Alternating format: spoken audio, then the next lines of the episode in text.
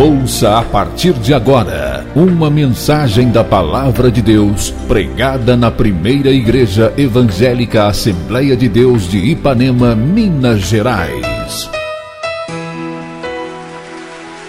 Pastor Presidente Jander Magalhães de Castro. Acesse nosso site www.adeipanema.com.br. Caso queira receber as mensagens semanalmente, envie uma mensagem para o WhatsApp 33 984360898 que iremos cadastrar seu número para receber gratuitamente as mensagens da semana. Realização: Igreja Evangélica Assembleia de Deus de Ipanema.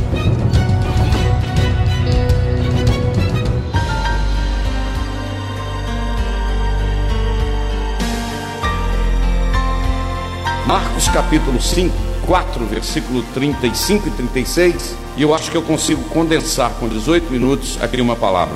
E naquele dia, sendo já tarde, disse-lhes: Passemos para o outro lado. E eles, deixando a multidão, o levaram é, consigo, assim como estava no barco, e havia também com ele outros barquinhos. Agora o capítulo de número 5, versículo de número 1 e chegaram ao outro lado do mar, à província dos Gadarenos. Vê o 2 também. E saindo ele do barco, lhe saiu logo ao seu encontro dos sepulcros um homem com espírito imundo. Agora o versículo de número 15, por gentileza. E foram ter com ele e viram o endemoniado, o que tivera legião, assentado vestido e em perfeito juízo, e temeram. E eu quero pedir que você repita comigo três palavras desse versículo: assentado, vestido e em perfeito juízo. Pode se assentar e vamos para a palavra de Deus rapidamente. Como eu serei breve, eu preciso da sua atenção redobrada. Há muitos anos atrás, o Senhor Deus me deu uma mensagem com o seguinte tema: quanto vale um ser humano? Quanto vale uma alma? Qual o preço de uma alma? E eu me lembro que era um, foi uma mensagem que eu preguei várias vezes, mas todas as vezes que eu pregava essa mensagem, ou que eu prego essa mensagem, eu começo dizendo que no ano de 2008, em Hollywood, nos Estados Unidos, né, onde está lá o centro de produção de filmes dos Estados Unidos, Hollywood produziu um filme com o seguinte título: Onde os fracos não têm vez. Eu me lembro que nesta época eu morava em Viçosa ainda, e a revista Ultimato, que é a revista é, evangélica ali de Viçosa, muito conhecida no Brasil, ela trouxe uma reportagem e um resumo, um condensado, contando a história desse filme, onde os fracos não têm vez. E quando eu li aquela reportagem na revista Ultimato, saltou no meu coração a conclusão de que o título desse filme, Onde os Fracos Não Têm Vez, é exatamente o retrato do mundo e da sociedade que nós vivemos. Nós vivemos numa sociedade que desde pequeno nós já cobramos dos nossos filhos que eles precisam ser os melhores. Olha, você tirou nove, mas podia ter sido dez. Você tirou 9,3, mas o 10 está te esperando. E a gente cria pressionando os nossos filhos como eles têm que ser os melhores. Olha, meu filho, você tem que ser o melhor, você tem que ser o the best, no inglês o the best. Você tem que ser o melhor. E isso vai gerando em nós, vai gerando em nós como seres humanos, vamos para a faculdade, vamos para a escola, vamos para o trabalho, e aí vai para o mundo é, do trabalho, da, das empresas, as empresas cobram, você tem que produzir mais, você, você tem que ser o melhor aqui, você tem que ter, ser excelência e etc. E aí vem para o lado da igreja e a gente começa também querer entrar nesse mundo pensando que a gente não pode ser fraco, a gente não pode escorregar. Por isso que eu tenho medo de pessoa espiritual demais, porque senão ele começa a criar à sua volta uma bolha ou uma redoma e parece que ele se torna intocável. E eu gostaria de dizer que não existe um ser humano perfeito sobre esta terra, só passou um que é Jesus de Nazaré. O resto nós não conseguimos perfeição. Diante disso, meus irmãos, cria-se a ideia, pena que eu não tenho tempo para desenvolver com mais detalhes aqui. Cria-se então a ideia de que que a gente não pode errar, que a gente tem medo de cair, medo de escorregar. E se um dia der com a cara no chão, se a gente fracassar em alguma coisa na vida, a gente envergonha, recolhe, entra para dentro do casulo e desiste de lutar. Mas pensando nessas coisas, eu descobri o seguinte: que a Bíblia é o único lugar do mundo e o reino de Deus, o único lugar do mundo onde fraco tem vez. eu descobri que aqui é o único lugar do mundo onde fraco tem vez, onde eu posso ter uma oportunidade de recomeçar. Eu vou repetir: onde eu posso ter uma oportunidade de recomeçar e de reconstruir, porque Deus é Deus dos recomeços. Então Deus não vai exigir de mim aquilo que eu não posso dar. O que Deus exige de mim é um coração quebrantado e contrito, porque esse tem lugar nos braços do Senhor. Amém, meus irmãos? Eu creio que os irmãos estão entendendo. Se a gente der uma passeada na Bíblia, se a gente der uma caminhada na Bíblia de Gênesis, Apocalipse, começando pelo Pentateuco, Gênesis, Levítico, Número, Deuteronômio, entrar pelos livros históricos, Josué, Juízes, Ruth, Samuel, Samuel, Reis, Reis, Crônicas, Crônicas, Esdras e Neemias e Esther os livros do Antigo Testamento, se você caminhar pelo livro, pelos livros poéticos, Jó, Salmos, Provérbios, Eclesiastes, Cantares, entrar pelos profetas maiores, Isaías, Jeremias, Lamentações e Daniel, e pegar pelos profetas menores, José, Joel, Amós, Obadias, Jonas, Miqués, Naum, Abacuc, Sofonias, Aziel, Zacarias e Malaquias, os 39 livros do Antigo Testamento, você vai descobrir que Deus é um Deus dos recomeços e um Deus que levanta os que caíram. Se fosse olhar na minha ótica, ou na ótica nossa, quando Abraão ficou 12 anos desviado, fora da direção de Deus do Egito, quando ele voltou, o Senhor diria: Abraão, vou mandar um raio na sua cabeça, você vai morrer, eu vou arrumar outro, porque você duvidou que eu cuidaria de você. Mas ele chama Abraão e diz: Abraão, eu sou o El Shaddai, eu sou o Deus Todo-Poderoso faz o seguinte: não vai para o Egito, não, anda na minha presença e ser perfeito. Oh, aleluia.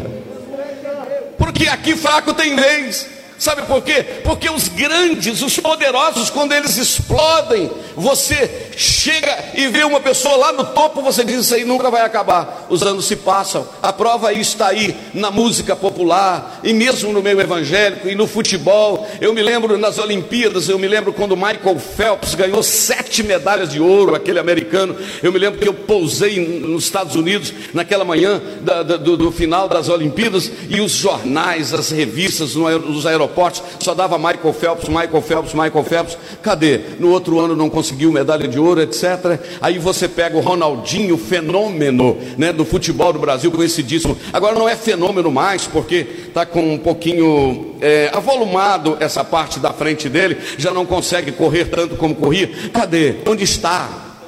Cadê o rei da música popular que outro dia pediu oração a uma pessoa que serve ao Senhor? Sabe por quê? Porque grande aqui é só Ele, o resto todos somos dependentes dEle. Você pode adorar a Deus comigo, o resto todos nós somos dependentes. O que, que você faria com Jó? Manda aí pregar em Nínive, pastores, mas vai lá, Jó, Jonas, prega lá em Nínive. E o Jonas toma outro caminho, e Deus está lá atrás do temoso. Por isso que eu gosto de dizer, não dê canseira para Deus, seja a solução. Porque Deus tinha um problema para resolver, agora ele tem dois. Qual era o problema que Deus tinha para resolver? Salvar Nínive. Esse era o problema de Deus. Agora Deus tem um segundo problema, qual é? Recuperar o Jonas. Então, ao invés de você dar trabalho para Deus, seja a solução para Deus. Tem hora que chega uns negócios na cabeça da gente bem forte. Seja a solução. Agora Deus deixa lá o Jonas, ou melhor, Nínive, e está atrás do Jonas. O Jonas pega o navio, o Jonas entra no navio, o Jonas deita, o Jonas dorme. Aí uma baleia querendo comer outros peixinhos, tem que ir lá engolir aquele, ficar empanturrado lá com aquele Jonas lá na barriga, porque não deve ser muito fácil ter um ser humano dentro de uma barriga e daquele tamanho, e etc. Dando trabalho. Quando o Jonas saiu, Deus poderia ter mandado um raio. Aí sabe o que, que o texto diz? E veio a palavra do Senhor segunda vez a Jonas, dizendo: Levanta e vai à cidade de Nínive. Porque o Deus é o Deus das segundas oportunidades. Aqui fraco tem vez, aleluia. Vou repetir: aqui fraco tem vez. Aqui quem não é o melhor, não é sobrenatural, tem vez, porque Ele deixou o Espírito Santo para nos ajudar, Ele deixou o Consolador para segurar na minha mão e dizer: Janda, não vai dar, ainda não é agora que você vai parar. Quando eu fico choramingando e dizendo: Jesus, me ajuda, Ele fala: Não, não, não, vai mais, catiquinho. Aí quando você vai, não vou mexer mais com o ciclo de oração, não vou cantar, não vou mexer mais com a minha cidade, não vou mexer mais com a igreja. Aí ele chega e diz: Vai sim, você está fraco, mas sou eu que te fortaleço. Você está caído, mas sou eu que te levanto. Era bagajúria. Ah, não, não. Deus te trouxe aqui hoje para te dizer: eu seguro na tua mão direita e te digo: tu és meu. Eu, eu te tomo. Aleluia. Eu não sei se você está entendendo o que Deus está falando conosco aqui esta noite. Aleluia, nós estamos experimentando o cuidado de Deus. Aqui eu não preciso ser o melhor, eu tenho que ser o mais fiel. Aqui eu não preciso ser o mais conhecido, eu preciso ser o mais quebrantado. Aleluia. Talvez você não será, eu tenho uma mensagem que eu prego sobre isso. Talvez você não vai ser Moisés, né? Mas você pode ser o Josué que auxiliou. Amém, irmãos? Talvez você pode não ser o Davi, mas você pode ser o Samuel que tornou o azeite na cabeça dele. Você talvez não vai ser o Paulo, mas você pode ser o Barnabé que ajudou o Paulo a entrar. Ô oh, glória, está entendendo ou não? Talvez você não vai ser o Paulo, você pode ser um Timóteo. Talvez você não vai ser o Timóteo, mas você pode ser um auxiliar. Talvez você não vai ser o João que vai ver o céu aberto como ele viu, mas você pode ser um daqueles que vão cantar no coral que o João viu, porque aqui o negócio é participar, o negócio é estar integrado no que Deus está fazendo. E o Senhor nesta noite ele está dizendo para mim e para você: a minha graça te basta. Como o meu tempo já acabou, mas eu sei que essa palavra está falando ao nosso coração. Eu gosto de pregar aquilo que mexe comigo, aquilo que fala comigo. Aleluia. Aleluia. E agora, quando partimos para o ministério de Jesus, pastor Josias, pastor Josias, pastor Josias, demais pastores, quando a gente vai para o ministério de Jesus, a gente vê como Jesus nos ensina. Vai gostar de gente ruim lá longe, irmãos, o tal de Jesus. Tudo enquanto é tragédia levava para os pés dele. A mulher que tinha sete demônios, uma foi pega no adultério, leproso, dez de uma vez, morre um, é tudo em volta de Jesus, porque Jesus é especialista em gostar de gente fraco, em gostar de quem precisa da sua misericórdia. Olha aqui para minha mão, porque Deus está falando essa noite. Eu quero dizer que mesmo que você ache que alguém é fraco e que não mereça o amor, de Deus, Jesus não vai obedecer você, ele vai continuar amando aquele que você acha que ele não deve amar. Eu vou ter que repetir isso aqui. Porque às vezes a gente faz distinção de pessoas, Senhor, ele não merece. Na realidade é você que não merece. Porque se fosse olhar pela misericórdia, se não fosse a misericórdia do Senhor, nós não estaríamos aqui. Porque a Bíblia diz que as misericórdias do Senhor são a causa de não sermos consumidos. Porque as suas misericórdias não têm fim. Elas se renovam a cada manhã. Agora, irmão, o Aloir vai colocar no texto, e se for preciso, vocês me perdoar uns cinco minutos ou mais aí. Está todo mundo com distanciamento e com máscara, então não tem problema. Então é o seguinte, Marcos capítulo 5, 4, versículo 35 diz que, aleluia, que Jesus agora, pastores, olha aqui, Jesus tem uma multidão à sua volta, irmãos. Jesus está com pouca gente ou multidão? Diga comigo, multidão. No mínimo 8 ou 10 mil pessoas, incluindo meninas, mas é, é multidão. Aí do nada, do nada, diga comigo, do nada.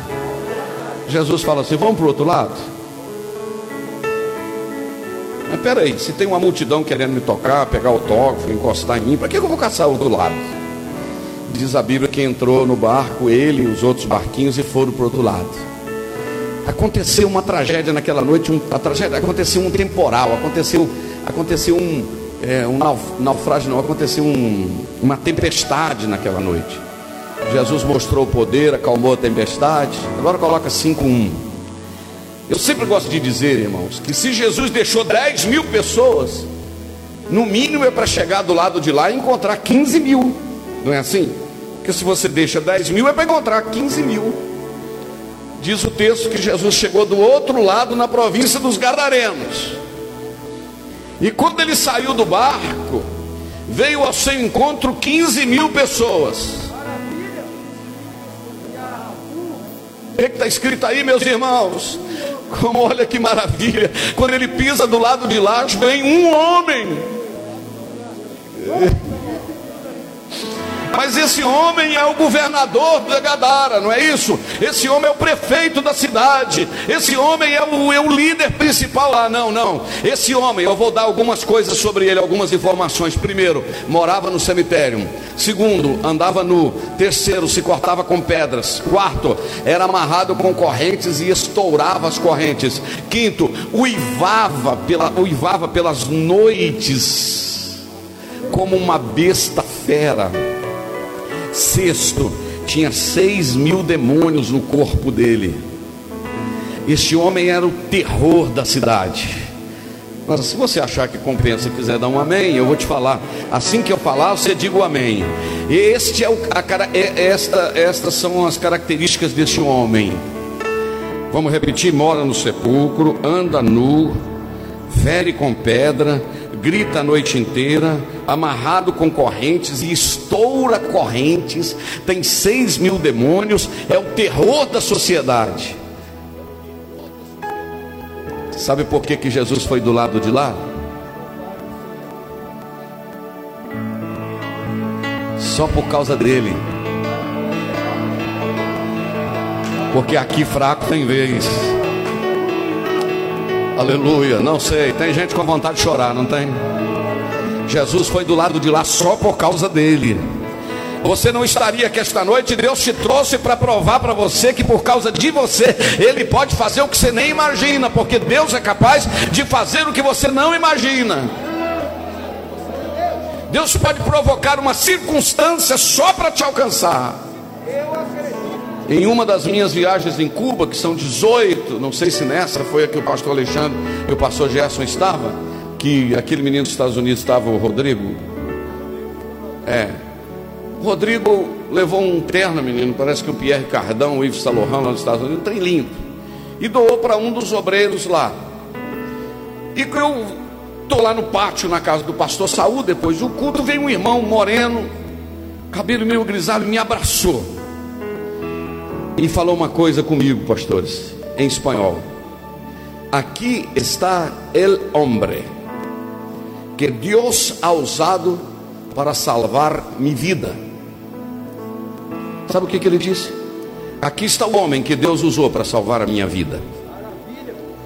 Eu disse: Que passa, hermano? Ele disse: Pastor, meu nome é Salvador. Há nove anos atrás, eu estava em este local e você predicava e você pregava um culto aqui. E naquela noite o Senhor pregou sobre o homem gadareno. E o Senhor disse que Jesus atravessou o mar da Galiléia e foi do lado de lá, só por causa dele. E naquela noite, na pregação do Senhor, o Senhor disse que o Senhor atravessou o oceano, 11 horas de voo, para vir em Cuba por causa de um homem.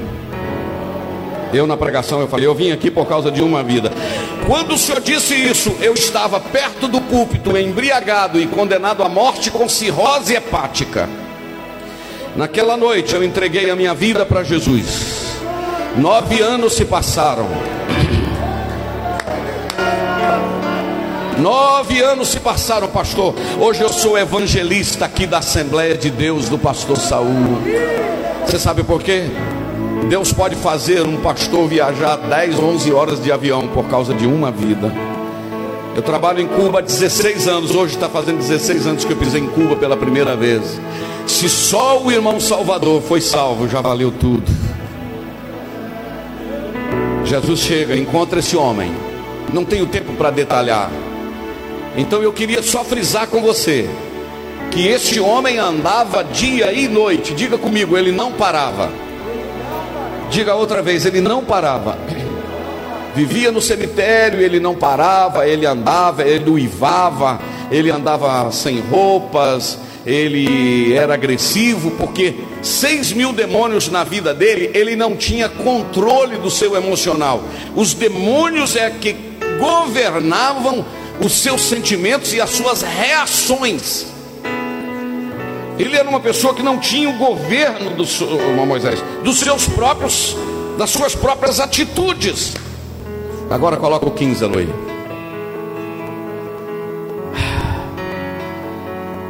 E o pessoal foi encontrar com Jesus. E quando o pessoal foi encontrar com Jesus, viu o endemoniado que tivera seis mil demônios. Acorda aí, está quase acabando. Que gente que viram. Peraí, mas ele não andava dia e noite? O texto está dizendo que ele estava. Segundo, ele não andava nu. Agora ele está vestido. Terceiro, ele não tinha domínio dos seus sentimentos. Agora ele está em perfeito juízo.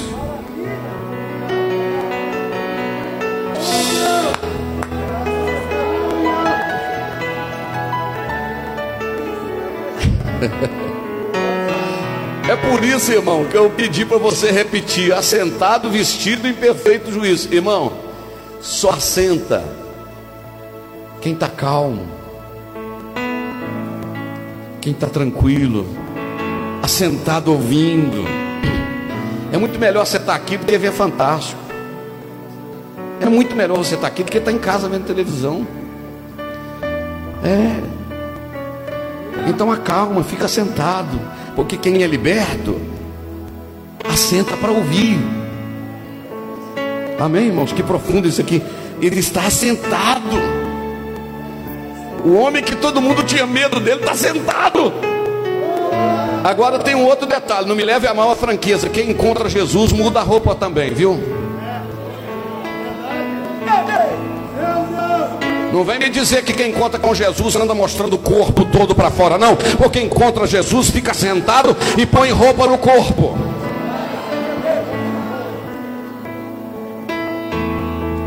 Vestido, porque agora é o Espírito Santo que mora nele. E se eu sou templo e morada do Espírito Santo de Deus, o meu corpo tem valor sim.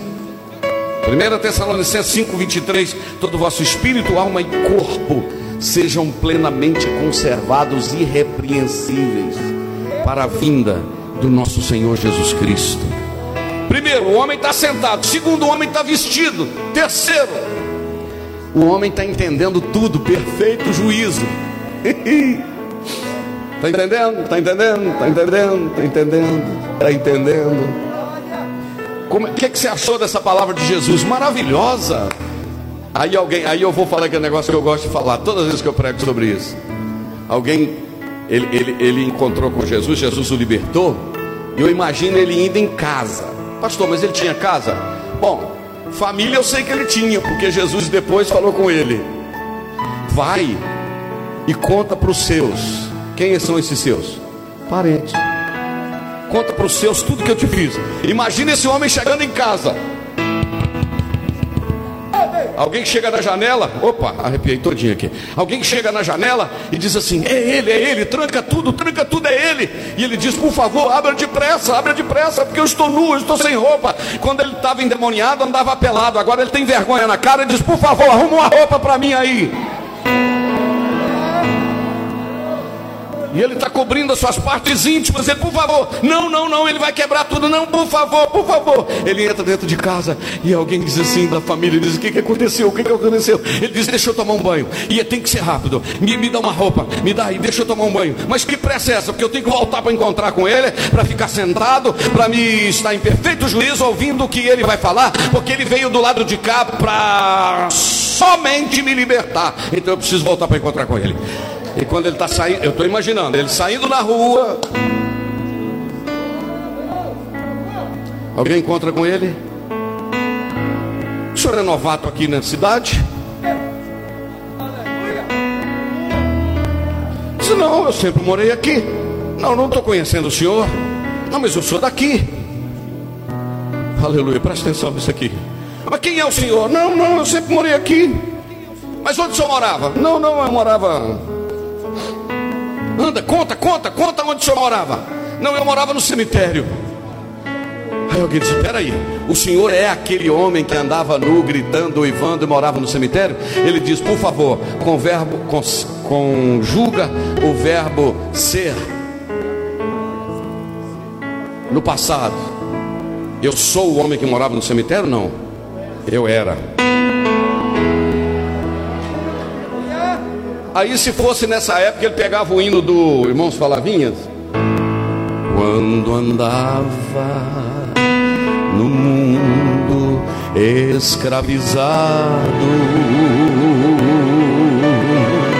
o meu guia era o príncipe. Cante, fique de pé do pecado.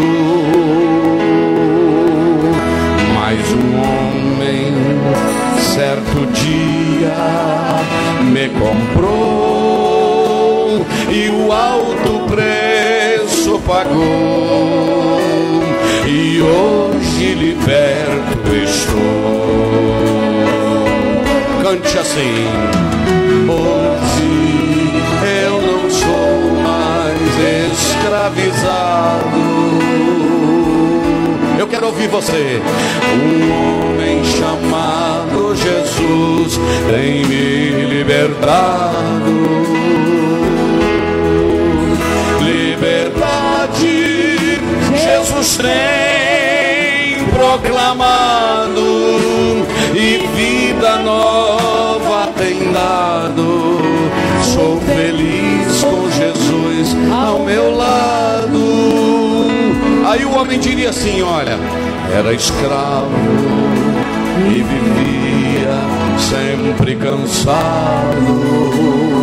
Oh glória! na angústia, na tristeza, subjugado. Oh glória! Liberdade eu não tinha, Cristo deu na cruz por mim já morreu e vida nova me deu. Quantos foram libertos por ele? Pode cantar. Hoje eu não sou mais escravizado. Um homem chamado Jesus tem me libertado liberdade Jesus tem proclamado e vida nova tem dado. Sou feliz com Jesus ao meu lado.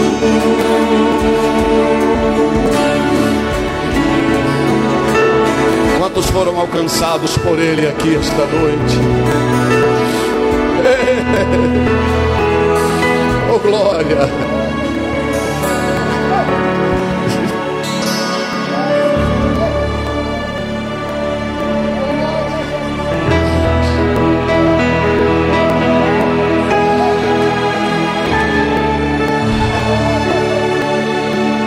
Ei, deixa eu te falar. Ele vai fazer o que for preciso para te alcançar. Você precisa se posicionar diante dele, porque oportunidade ele tem dado, porque ele tem vida. As oportunidades passam. Há três coisas que não voltam atrás: uma palavra falada, uma flecha lançada e uma oportunidade perdida. Se esse homem não tivesse aproveitado essa oportunidade, não sei o que seria dele. Mas agora ele está assentado, vestido e em perfeito juízo.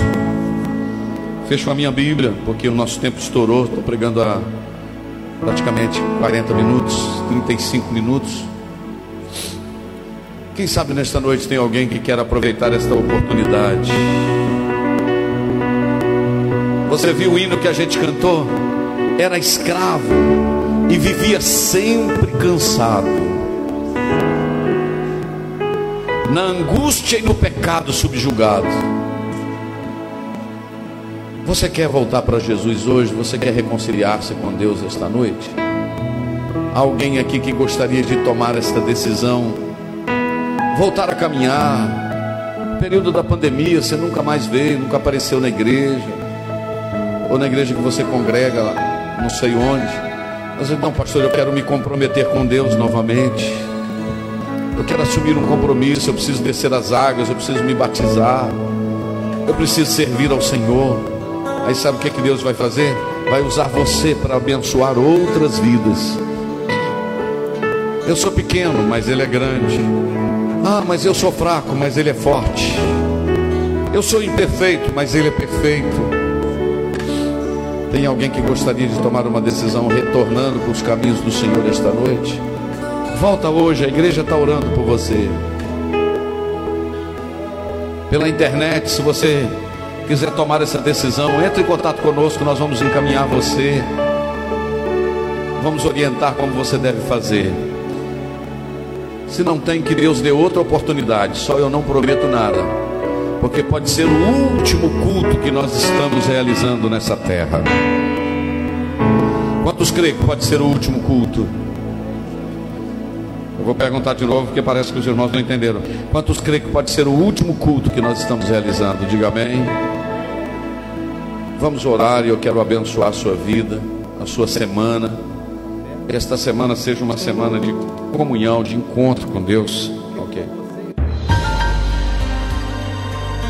Você ouviu uma mensagem da Palavra de Deus pregada na primeira Igreja Evangélica Assembleia de Deus de Ipanema, Minas Gerais. Pastor Presidente Jander Magalhães de Castro.